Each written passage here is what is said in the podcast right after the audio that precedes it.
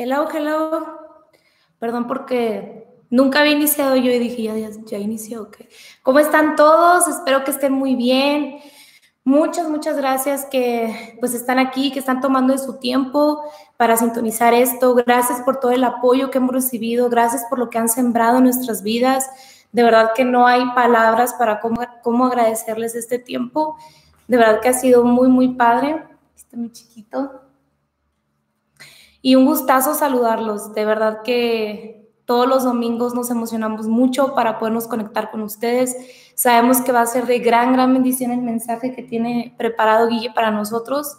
Y de verdad que estamos muy, muy contentos. Y un gustazo de saludarlos. Ahí no veo a nadie en el chat todavía, ¿verdad? No. Como que no. Ahorita se... Ahí pongan sus saludos. Ah, ya. Hola, Fer.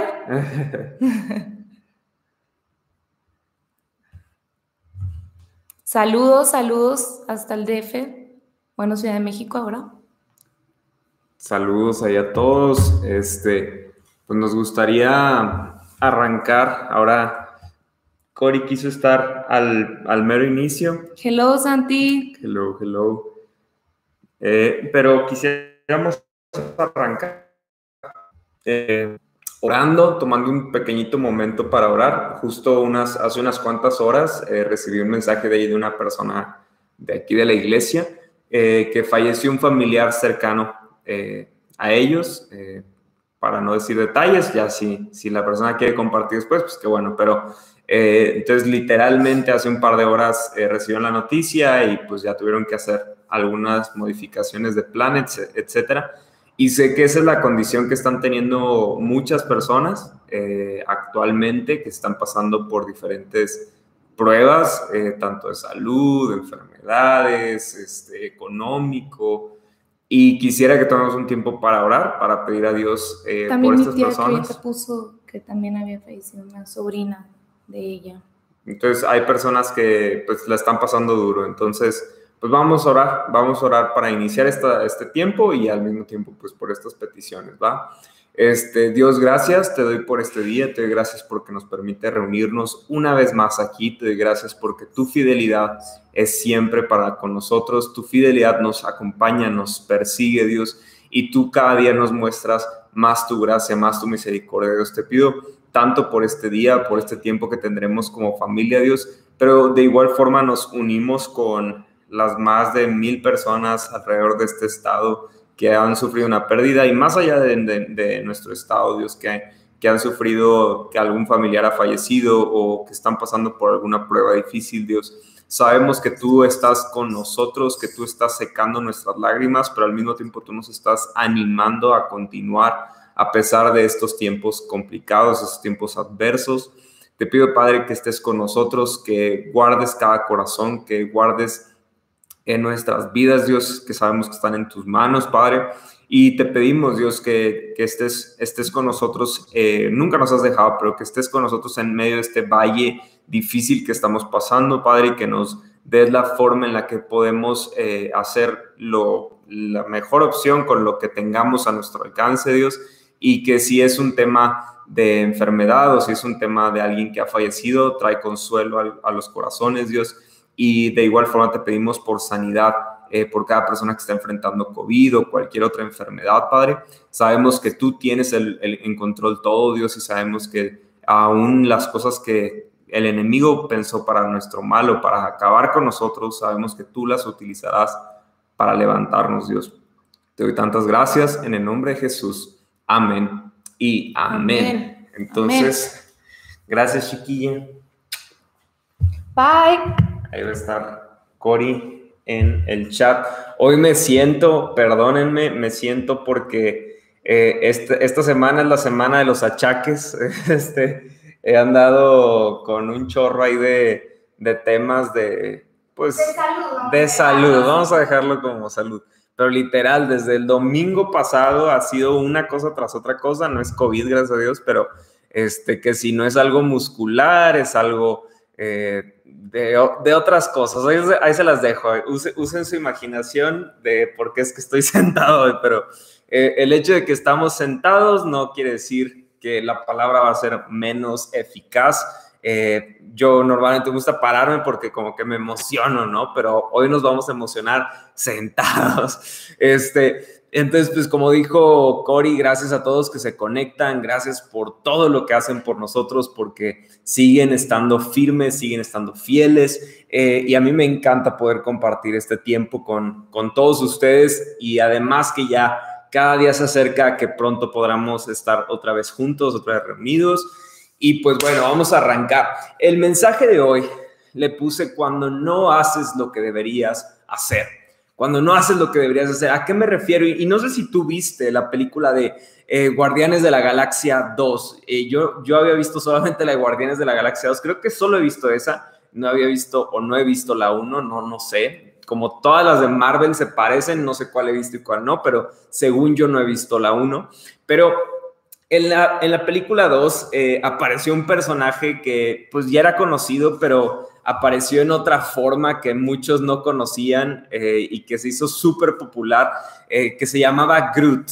Groot, bueno, salía en la película 1, pero en la 2 toma una, una postura diferente, es, es, chiquito, es chistoso, es gracioso, y, y pasan diferentes cosas en la película. Si no la has visto, creo que está bien está, no me acuerdo, pero si está mala, perdónenme por haberla recomendado, pero eh, lo que está chistoso es que este Groot, que estoy seguro que si no has visto la película, lo conoces, porque en México, bueno, en Monterrey, vivíamos en Monterrey, en cada semáforo vendían Groots como de maderitas y tallados así, entonces probablemente tú tengas uno, no sé si es un Groot pirata o un Groot real.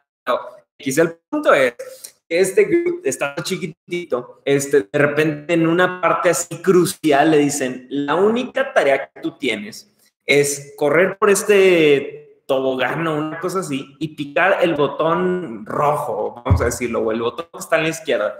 Entonces lo repite y lo repite y lo repite y sabe que tiene que hacer eso y de repente llega a ese momento y ve dos botones y dice así como que, cuál era el botón que tenía que picar, ¿no? Entonces es muy, muy chistoso ese momento, pero es, es, muy gracioso que muchas de las veces que tú y yo nos enfrentamos a algo, lo único que tenemos que hacer, no lo hacemos. Así, el, el, el ya merito, ¿no? El típico así de que lo único que necesitabas hacer era estudiar y pasar ese examen y no lo pasas, ¿no? Y, y cuántas de las cosas que, que nos pueden pasar en la vida es, es eso, que lo único que tenías que hacer lo único que deberías hacer, no lo haces.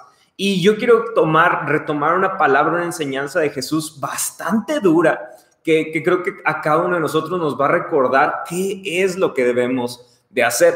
Y entonces, eh, como bien sabes, no vamos a publicar ahorita los versículos aquí, entonces, por favor, ve a tu Biblia a Mateo 21, 18 al 22. Mateo 21, del 18 al 22.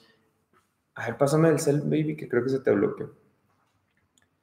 Mateo 21, 18 al 22. Si ya estás ahí, yo lo voy a leer en la versión nueva traducción viviente, NTV. Si no, lo puedes leer en alguna otra o si no lo buscaste, con que me escuches está muy bien. Y dice así, por la mañana, cuando Jesús regresaba a Jerusalén, tuvo hambre y vio que había una higuera junto al camino. Se acercó para ver si tenía higos, pero solo habían hojas. Entonces le dijo que jamás vuelva a dar fruto. De inmediato la higuera se marchitó. Al ver eso, los discípulos quedaron asombrados y le preguntaron, ¿cómo se marchitó tan rápido la higuera? Entonces Jesús les dijo, les digo la verdad, si tienen fe y no dudan, pueden hacer cosas como esa y mucho más. Hasta pueden decirle a esa montaña, levántate y échate al mar y sucederá. Ustedes pueden orar por cualquier cosa y si tienen fe, la recibirán. Entonces, qué interesante historia. Pocas veces he escuchado enseñanzas acerca de esta historia porque suele ser un poquito como controversial o, o, confusa, ¿no? Porque en un mismo pasaje vemos a Jesús que maldice a la higuera y al mismo tiempo habla de fe. Entonces, ¿por qué tendrían relación esto? Y qué bueno que estás aquí porque vamos a estudiar un poquito más de este pasaje. Pero da una de las enseñanzas más famosas de que si tú tienes fe, le puedes decir una montaña, muévete. Tú, aunque nunca hayas estado en una iglesia, has escuchado esa frase. Entonces, ¿qué tienen que ver o por qué Jesús lo enseñaría en ese pasaje? O sea, Jesús, habían mejores momentos en los que podías hablar de la fe y la montaña. ¿Por qué lo dices exactamente después de haber hablado y eh, mal, mal, maldecido? Mal, es, ustedes me entienden. Después de haberle dado esta maldición a la ira, ¿por qué enseñas de la fe? Entonces, ¿qué, qué quería decir Jesús con todo esto? Muchos debaten sobre si el motivo por el cual Jesús está dando este ejemplo es relatando o haciendo una semejanza al pueblo de Israel. Otros eh, están en contra de esa idea y hablan de que puede ser en contra de los líderes de Israel y cada quien ha, sacado alguna conclusión eh, de lo que pueda significar. Pero cual sea el caso, el propósito que tenía la higuera era dar fruto ya sea que por una cosa o que significa otra, el propósito de esta enseñanza es que esa higuera debía de tener fruto. Estaban en la época, en la temporada de los primeros frutos. Debemos de recordar que el contexto de esta enseñanza es literalmente semana, una o dos semanas antes de que Jesús fuera a la cruz. Vemos que en este mismo pasaje podemos encontrar la entrada triunfal le daba una semana eh, antes de ir a la cruz. Entonces, eh, estamos en ese momento tan, tan, tan, tan especial. ¿Por qué Jesús en sus últimas palabras les habló de este punto? Entonces, quiero recordarles nada más que en Juan 15, versículo 8, nos está diciendo y nos recuerda Jesús que cuando tú y yo producimos fruto, demostramos que somos discípulos de Jesús. ¿Qué quiere decir? En otra de las versiones que encontramos de Juan 15, 8, dice que de la forma en la que demostraremos que somos discípulos de Dios es trayendo fruto, es teniendo fruto. Entonces, dice en este pasaje que tú y yo, la forma en la que podemos demostrar y dar gloria a Dios es dando fruto. Entonces, ¿cómo podemos relacionar la historia de la higuera con este tema de dar fruto? Creo que para muchos de nosotros el propósito de Dios que tiene para cada uno de los creyentes es que tú y yo demos fruto. El propósito que Dios tiene en tu vida y en mi vida es que seamos personas fructíferas. ¿Eso significa que entonces en mi trabajo me vaya bien? Sí, en tu trabajo te debe de ir bien, pero eso habla también de muchas otras áreas que Dios quizás tiene antes que tu trabajo en las cuales quiere que seas fructífero o fructífera. Entonces, este tipo de cosas significa que tú y yo, el dar fruto significa que pongamos en práctica las cosas que aprendemos de parte de Dios, que pongamos en práctica los dones que Él ha puesto en ti y en mí. Y cada una de estas cosas que podemos encontrar que glorifican a Dios es dar fruto. No es solamente ir a la iglesia, sino ser la iglesia. Eso es dar fruto. Entonces, hoy te quiero preguntar, ¿Estás haciendo lo que debes hacer? ¿Estás haciendo lo que tú y yo debemos de estar haciendo? Hay temporadas en la vida, como ahorita puede ser para ti una de ellas, eh, momentos en, en los que vemos estas temporadas y quizás para ti pueda ser invierno, puede ser una temporada en la cual escasea tu fruto. Y, no hablo solamente por la economía, repito, sino porque quizás en tu fe hayan circunstancias que estén provocando que estés pasando por un invierno, una temporada necesaria. Pero tenemos que entender que el invierno existe para que la primavera aún sea más fuerte.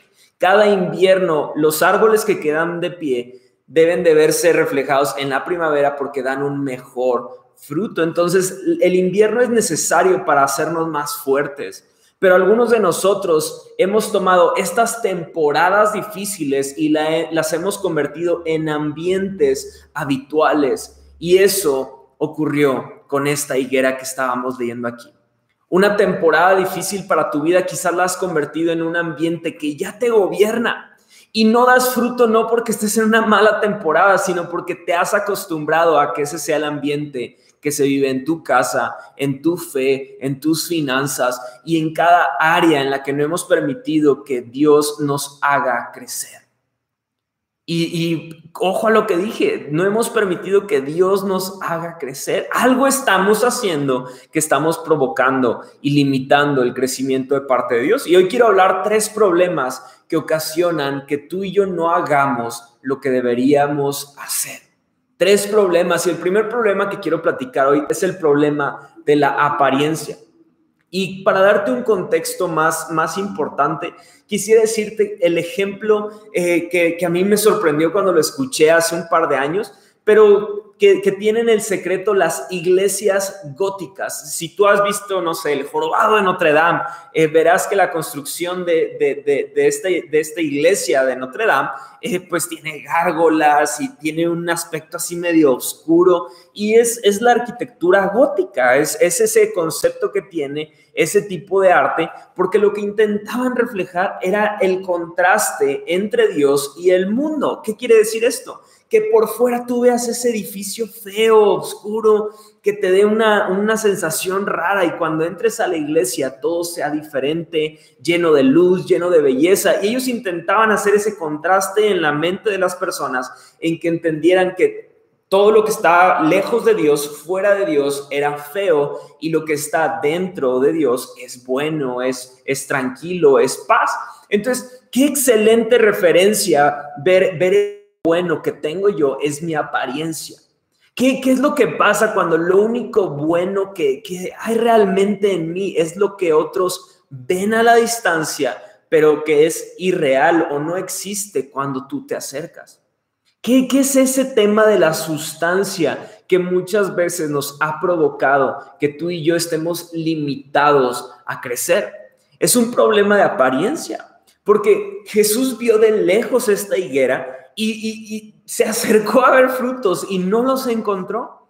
Lo interesante es que la higuera es un árbol que mide más o menos 10 metros, está, perdón, en, en promedio, mide como 10 metros.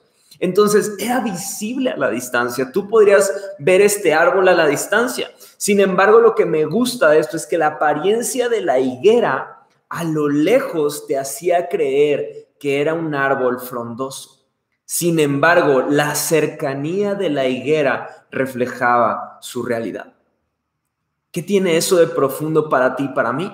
¿Qué creería ver Jesús si nos ve a la distancia y con qué se encontraría al acercarse. Porque muchos de nosotros hemos caído en el problema de la apariencia, en el que nuestras historias, nuestras conversaciones dicen algo, pero nuestra sustancia, lo que nadie conoce, dice algo totalmente distinto. Yo, he estado frente a tantas personas, tantas personas dentro y fuera de la iglesia, eh, que, han vivido una vida aparente. Y es, llega un punto tan vacío en el que se dan cuenta de lo frustrante que ha sido vivir bajo la sombra de su propia apariencia. Tú y yo podríamos estar pasando por ese mismo problema el día de hoy. Y es interesante porque Jesús no juzgó el tronco, Jesús no juzgó la altura, Jesús no juzgó la sombra para descansar bajo ese hermoso árbol sino que Él juzgó el principal propósito por el que debe de estar esa higuera, que es dar fruto.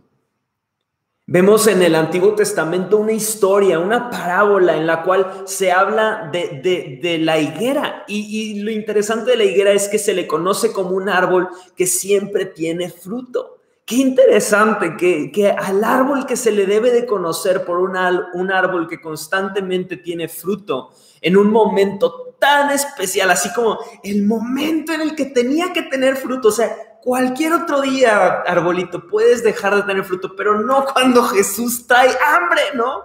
¿Por qué dejaste de dar fruto cuando Jesús iba a pasar por ahí? Qué interesante porque así es la apariencia. Normalmente tu problema de apariencia se verá en su punto más frustrante justo el día, justamente el día que perdiste tu rumbo. El, día que no estabas preparado para recibir esa noticia fue el día que llegaron las personas a ver qué es lo que hay en ti. No sé, yo me lo imagino como esas personas que, que, que, que, dicen ser alguien en su trabajo o en X cosa y justo el día que te necesitan, Tú estás ahí y fallas. Eso le pasó a la higuera. Quizás tú y yo no veríamos problema alguno con que no hubo un fruto. Quizás tú y yo diríamos, ah, la higuera no tuvo fruto, vámonos otro árbol o, bueno, a ver qué comemos ahorita. Pero Jesús no. Y Jesús no, no se detuvo con esa, con esa forma de pensar, porque Jesús sabía que había un problema de raíz. Hay algo que tú y yo no hemos entendido. Tus problemas de apariencia no son solamente un problema de, apariencia o, de que hoy traigo ganas de verme de una forma. No, no, no. Muchos de esos problemas son problemas de raíz. Y ese es el segundo problema que quiero hablar hoy. El primero fue un problema de apariencia. El segundo fue un problema de raíz. ¿Qué pasaría si hoy quitamos esas apariencias? Nos quitamos esas cosas que hemos cargado tanto tiempo de apariencia ¿Estarías dispuesto? ¿Estarías dispuesto a quitártelo con tal de sanar tus raíces? Porque muchas veces esta apariencia limita a que alguien pueda tratar con tus raíces, con el verdadero problema. Porque es, es mejor seguir mintiendo que aceptar y empezar a cambiar. Marcos 11, 20 y 21, la historia desde otra perspectiva. Nos dice que Marcos 11, 20 y 21 nos dice, y pasando por la mañana, los discípulos vieron que la higuera se había secado desde las raíces.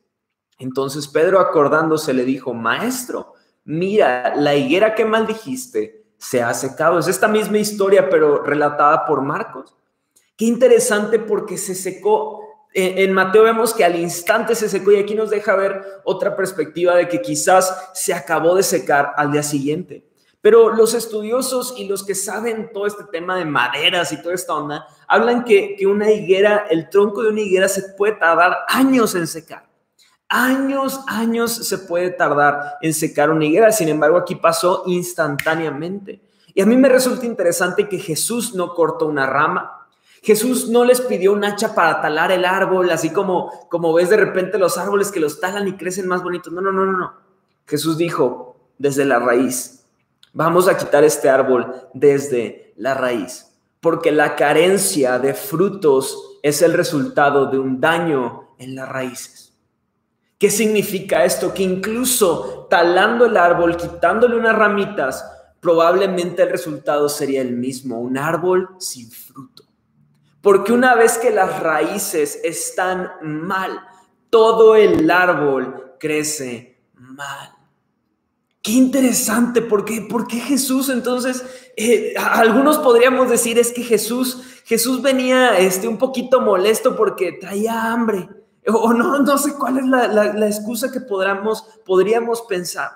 Pero lo cierto es que tú y yo, si nos comparamos a esta higuera, somos personas a quienes Dios les ha dado tantos dones, tantos talentos, tantas capacidades y además de todo nos ha dado el regalo grandioso de su salvación, de su evangelio y eso significa que tú y yo existimos para dar fruto.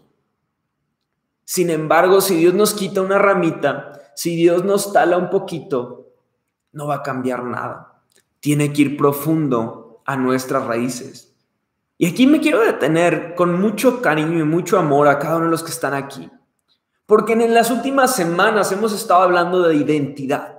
Hemos estado hablando de que como creyentes, como cristianos, como personas que conocimos a Cristo y que estamos buscándolo, tenemos que saber que nuestra identidad esté bien fundamentada en Cristo. Y saber que yo soy hijo de Dios me debe de dar el entendimiento de que Dios desea que yo dé fruto. Cuando tú y yo venimos a Cristo, Él cambia nuestra identidad. ¿Qué quiere decir eso? Que si tú sigues culpando a tu pasado, a tus heridas de tu falta de fruto, tú no has entendido la nueva identidad que hay en Dios. No lo has entendido. Quizás te ha gustado tener una mala raíz, pero tú no estás tomando una identidad nueva porque debes de recordar la palabra. Es el momento en el que debemos de recordar la palabra que dice que tú y yo somos hechos nuevos, que al venir a Él ya no somos criatura vieja, sino somos hechos nuevos. ¿Qué quiere decir eso? Que si tus raíces de tu pasado, de tus viejas costumbres, estaban rotas cuando vinimos a Cristo, adivina que Él te dio nuevas raíces. Hay un pasaje que quiero leer para ti que es una promesa eterna. Está en Salmos 92, 12, 14. Dice, pero los justos florecerán como palmeras y se harán fuertes como los cedros del Líbano, trasplantados a la casa del Señor. Florecen en los atrios de nuestro Dios, incluso en la vejez, aún producirán frutos, seguirán verdes y llenos de vitalidad. Hay dos palabras aquí que me vuelan la cabeza. La primera de ellas es trasplantados. ¿Qué quiere decir eso? Que quizás estaban en valles de sombra y muerte, pero hoy están en los atrios de nuestro Dios. Y la segunda palabra que me encanta es incluso en tu vejez. ¿Eso qué quiere decir? Que por lo pronto, eh, mientras que tú tengas aire en tus pulmones, tú puedes dar fruto. Si tú y yo nos, justificamos todo el tiempo con nuestras raíces, es porque no hemos entendido que hemos sido trasplantados y hoy debemos de dar fruto. Si no estamos dando fruto, no es la tierra, no es, que no tengamos la apariencia, no es no, no, ¿por qué no damos fruto? Y si tú y yo hemos sido trasplantados y nuestras raíces fueron hechas nuevas y no estás dando fruto, es porque tú has decidido dejar de dar fruto. Y ese es el tercer problema que quiero tocar en esta tarde. El tercer problema es después de que la apariencia no me dio el resultado, después de que, de que no me he dado cuenta que mis raíces están siendo el problema y todo eso se debe a un problema de enfoque. Un problema de enfoque. Me encanta cómo es que inicia esta, esta historia diciendo que Jesús tuvo hambre y fue a ver la higuera. El otro momento en el que vemos que Jesús tuvo hambre, ¿sabes cuál fue? Fue cuando Jesús fue tentado en el desierto después de 40 días de ayuno. Dice que después de este tiempo tuvo hambre. Entonces, no, no, sé qué tipo de hambre tenía Jesús el día que se topó con la higuera, pero a mí me sorprende que eh, en los únicos dos momentos que vemos que tuvo hambre fue después de 40 días de no comer y en este momento que está frente a la higuera. Entonces, honestamente, no sé cuánta hambre tenía Jesús, pero me imagino que tenía hambre. Entonces, no podemos decir, ah, Jesús tuvo un mal día y por eso dijo, te maldigo higuera. No, no, no, no, no, no. La higuera había estado teniendo problemas con sus raíces, con su apariencia y todo debido a temporadas de sequía. Yo estoy seguro que esta sequía que estaba enfrentando la higuera no era la primera vez. No era la, primera vez que en el tiempo más, más oportuno para dar fruto había dejado de dar fruto. Generalmente cuando tú y yo no hacemos lo que deberíamos de hacer y nos cacharon, no fue la primera vez que lo hicimos. No fue la primera vez que andabas de flojo en tu trabajo en Facebook cuando te cacharon aunque tú les dijiste, es que les prometo que nunca me meto a Facebook. No, no, no, no, no. Porque ya habías, ya habías medido el terreno, y ya habías visto que podías hacerlo. Cuando tú y yo no hacemos lo que deberíamos hacer y nos cachan, normalmente se debe a un problema de nuestro enfoque. Porque a pesar de que las circunstancias han sido adversas, a pesar de que quizás estamos intentando mejorar, tú y yo cuando decidimos enfocarnos en Dios, todo cambia y dime si no es cierto. Cuando tú y yo dejamos que Dios empiece a cambiar nuestra apariencia, empiece a cambiar nuestras raíces, empezamos a ver fruto. Sin embargo, esta higuera no, no se topó a un Jesús enojado porque traía hambre. No es como tú o como yo cuando traemos hambre. Yo por ahí conozco a varios del grupo que cuando tienen hambre, apártate, o sea, apártate de mí, Satanás, literal, o sea, no te acerques. No, no, no, no, Jesús Jesús no estaba pasando por esto. Más bien se enfrentó a una higuera que había tenido muchas temporadas de sequía. A mí me, me, entristece ver tantos creyentes, tantas generaciones de personas que no han querido tomar la identidad de Cristo. Y yo viví muchos años así. Y no que ahora, no que ahora ya sea perfecto, no, no, no. Yo, yo tengo muchos momentos en los que pareciera que, que mis raíces están mal y, y yo tengo que entender que es un problema de enfoque. Soy humano y yo tengo que entender, tengo que entender que algo está pasando en mí. Pero si tú y yo no decidimos poner atención a nuestro enfoque, podremos ser una higuera más que no da fruto y que mejor es cortada y quitada para que no contagie a otros. Qué difícil es este pasaje cuando lo ves hacia tu vida. Cuando lo, cuando lo ves que que así como la palabra decía que la higuera era un árbol conocido por sus frutos, de igual forma dice que las personas que son hijos de Dios están aquí para dar fruto. Y qué triste que lo que dice la palabra de mí no se alinee a quien soy. Qué triste porque seguramente si nosotros fuéramos los que escuchamos esa maldición y que eso provoca que nos secamos y que somos quitados, diríamos que Dios es injusto. Sin embargo, todo el tiempo en el que tú y yo pudimos alinearnos, enfocarnos a la voluntad de Dios y esas zonas que Él nos llama, hemos decidido no hacerlo. Porque quizás el problema de apariencia puede ser algo que es causado por una temporada. Una temporada difícil te ha hecho perder fruto. Está bien las, las eh, dificultades de la vida, los aires difíciles que han querido arrancar tus raíces, pueden estar rompiendo tus raíces. Pero una vez que tú y yo somos hechos nuevos, nuestras raíces son fortificadas, podemos tener la oportunidad de dar nuevo, nuevo fruto y estamos en buena tierra. Sin embargo, no damos fruto. Se debe a un problema de enfoque. Y ese problema puede ser para ti estar viendo a las personas más que a ti mismo Puede estar, eh, al contrario, verte a ti mismo y no ver a Dios antes que a ti mismo. Puede estar, no sé, tú nómbralo. Puede ser que has estado tan acostumbrado a un ambiente de iglesia que ya, ya, ya no te has dado cuenta que has perdido el enfoque y por eso no tienes fruto. Porque cada uno de nosotros fuimos llamados a dar fruto. La higuera se acostumbró tanto a no dar fruto, que en la temporada más importante no estaba lista. La higuera se acostumbró a ser el árbol de la sombrita para el picnic. Ese árbol, tú y yo tenemos o hemos tenido ese árbol que, híjole, quiero que no me ganen mi árbol, ¿no? Yo de chico con amigos teníamos un árbol en el que siempre nos juntábamos a platicar. Era nuestro árbol y un día literal nos cortaron el árbol. Y, y fue como frustrante porque fue, ¿y nuestro árbol? La higuera se acostumbró quizás a ser el árbol de sombrita y del picnic para alguien. O quizás este árbol eh, le gustó ser tan fuerte su tronco para que rayaran eh, eso de Cory y Guille, ¿no? Y la fecha, no, no sé. Pero el momento en el que tenía que demostrar por qué fue hecho.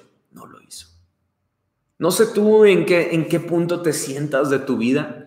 Sé que algunos eh, hemos visto el coronavirus obviamente como algo malo, simplemente porque hemos tenido pérdida de seres queridos. Yo he tenido, eh, hemos tenido personas que se conectan aquí que han sufrido temas eh, por gente que falleció. Pero nada, nada te da un pretexto vasto de no dar fruto. Porque incluso una temporada difícil, con el enfoque correcto, está para que tú des más fruto. Tu peor crisis, tu momento más complicado en diferentes áreas puede ser lo que te lleve a nuevos niveles si tienes el enfoque correcto. Yo quisiera acabar con una, un sueño que Dios me dio hace, Cori, ahorita a ver si se acuerda, como dos meses. Y, y yo este sueño me desperté llorando literalmente porque tiene, tiene esta analogía de por medio en el que, aunque tú y yo estemos en la tierra correcta, si tú y yo nos acostumbramos a no cumplir nuestro propósito, lo vamos a vivir. Y yo en mi sueño, yo estaba en, un, en una montañita preciosa, preciosa, o sea, era una montaña Pixar, Disney, lo que así, preciosa montañita. Y entonces hasta arriba de la montaña había un árbol muy, muy, muy, muy bonito. Y entonces en este árbol, yo me acuerdo que yo empezaba a ver el árbol y decía de que, wow, se decía, wow, está bien bonito. Y de repente vi unos frutos bien bonitos. Y yo decía, no inventes, puedo agarrar uno. Y había una persona y me decía que agárralos, son tuyos. Y yo de que, wow, están padrísimos. Y entonces empezaba a agarrar los frutos y yo decía de que, wow, ¿qué, qué es esto? Y entonces me di cuenta que estaba hablando con Dios y Dios me dice, es el fruto de todo lo que tú has hecho por mí. Y, yo estaba súper contento, me decía de que, wow, o sea, todo esto es algo que he hecho para, no lo puedo creer. Y Dios me decía, sí, está padrísimo. Y entonces yo de repente, en un momento así como eh, de clímax de ese momento de alegría, volteo hacia el otro horizonte y veo otro, otro montecito bien bonito, un árbol bien parecido al mío, pero que si yo tenía fruto, ese árbol tenía diez veces más fruto que mi árbol. Y yo, yo decía de que, ¡Ah! ese árbol, no invente, está padrísimo ese árbol, tiene un chorro de fruto, tiene más que el mío, wow, ¿de quién es ese árbol? Cuéntame, ¿por qué lo quiero conocer? Yo estaba emocionado. Y entonces de repente Dios en mi sueño me decía, ese árbol pudiste haber sido tú con el enfoque correcto. Ese árbol que ves allá, esa persona que ves allá, eras tú. Pero tú decidiste limitar todo y es este árbol. Yo cuando me desperté fui con Cory y le dije, te tengo que contar este sueño. Sé que viene de parte de Dios, porque así es contigo y conmigo. Tú y yo no hemos visto muchas de las cosas, promesas y grandes formas en las que Dios nos utilizará porque hemos perdido de vista nuestro destino eterno. Hemos puesto en muchas ocasiones más lo visible que lo invisible. Hemos puesto antes las preocupaciones que nuestra fe. Y es por eso que este, este, este pasaje me encanta, porque nos habla de un problema de raíces y de fe al mismo tiempo. Nos dice, ya vieron lo que le pasó a una higuera que no dio fruto. Ustedes con fe pueden mover una montaña. ¿Qué, ¿Qué, quiero decirte hoy para ti, para mí en esta tarde? Si tú y yo dejamos que Dios intervenga en nuestros problemas del día a día, y dejamos que nuestro problema sea lo menos importante en nuestro día y que la fe sea lo más importante, no solo resucitaremos higueras muertas, sino que tendremos la autoridad y el conocimiento para decirle a esa montaña, muévete y sabremos con certeza plena de que esa montaña se moverá. Pero tú y yo debemos de dejar que Dios trate con nuestras raíces, Dios trate con nuestras apariencias, y Dios trate con nuestro enfoque. Quisiera orar para terminar. Quisiera pedirle a Cori que me acompañe aquí a orar. Porque nuestras raíces se han moldeado más a nuestras circunstancias que a nuestra fe. Y sabes, es tiempo de cambiarlo. Es tiempo de creerle al Señor y dar pasos adelante. Vamos a orar. Eh, acompáñame, chiquilla. Quisiera orar yo y después nos acompañas tú, sí. Dios te doy gracias, Padre, porque sé que tú estás presente en este lugar. Yo sé que a mí, al alcance de mi voz, hay personas que han sido, eh, han hecho cosas padrísimas, Dios, así como ese sueño que tú me diste, que hemos hecho cosas para ti, que hemos puesto el corazón. Sin embargo, sin embargo, aún podríamos vivir mejores cosas contigo a menos que cambiemos nuestra perspectiva, nuestras apariencias y dejemos que tú trates con nuestras raíces. Padre, permítenos regresar a tu corazón, permítenos, como dice la palabra, volver a nuestro primer amor, permítenos encontrarte en medio, a, través más bien de nuestras circunstancias, Jesús. Te pido por cada uno de los que están al alcance de mi voz, Habla a sus corazones, que ellos den pasos de fe creyendo que tú tienes el control de su presente y de su futuro. Y que a pesar de cualquier circunstancia que podamos pasar, nuestra vida no la amoldamos a nuestras circunstancias, sino a una vida de fe, Señor. Te doy gracias, Jesús. Amén. Wow. ¿No quieres orar tú? Sí. Qué, qué, increíble mensaje. Sé que espero que Dios te haya hablado en esta tarde sé que a mí me habló muchísimo, entonces, ¿qué te parece si vuelves a cerrar tus ojos? Eh, te pido que te concentres en mis palabras, esto lo hacemos para que no te distraigas. Gracias Dios, gracias por este increíble mensaje. Sabemos que tú hablaste en esta tarde, Espíritu Santo. Espíritu Santo, te pido que me guíes en esta oración. Gracias, Papá Dios. Te pido por el corazón de cada una de las personas que están viendo este mensaje, Señor. Te pido que aprendamos a amarte y adorarte en medio del dolor, en medio del sufrimiento, en medio de la tormenta, en medio de la prueba, Señor. Te pido que moldees nuestro corazón, que nuestro enfoque esté en sanar esas heridas, Señor, en sanar esas raíces y podamos dar fruto.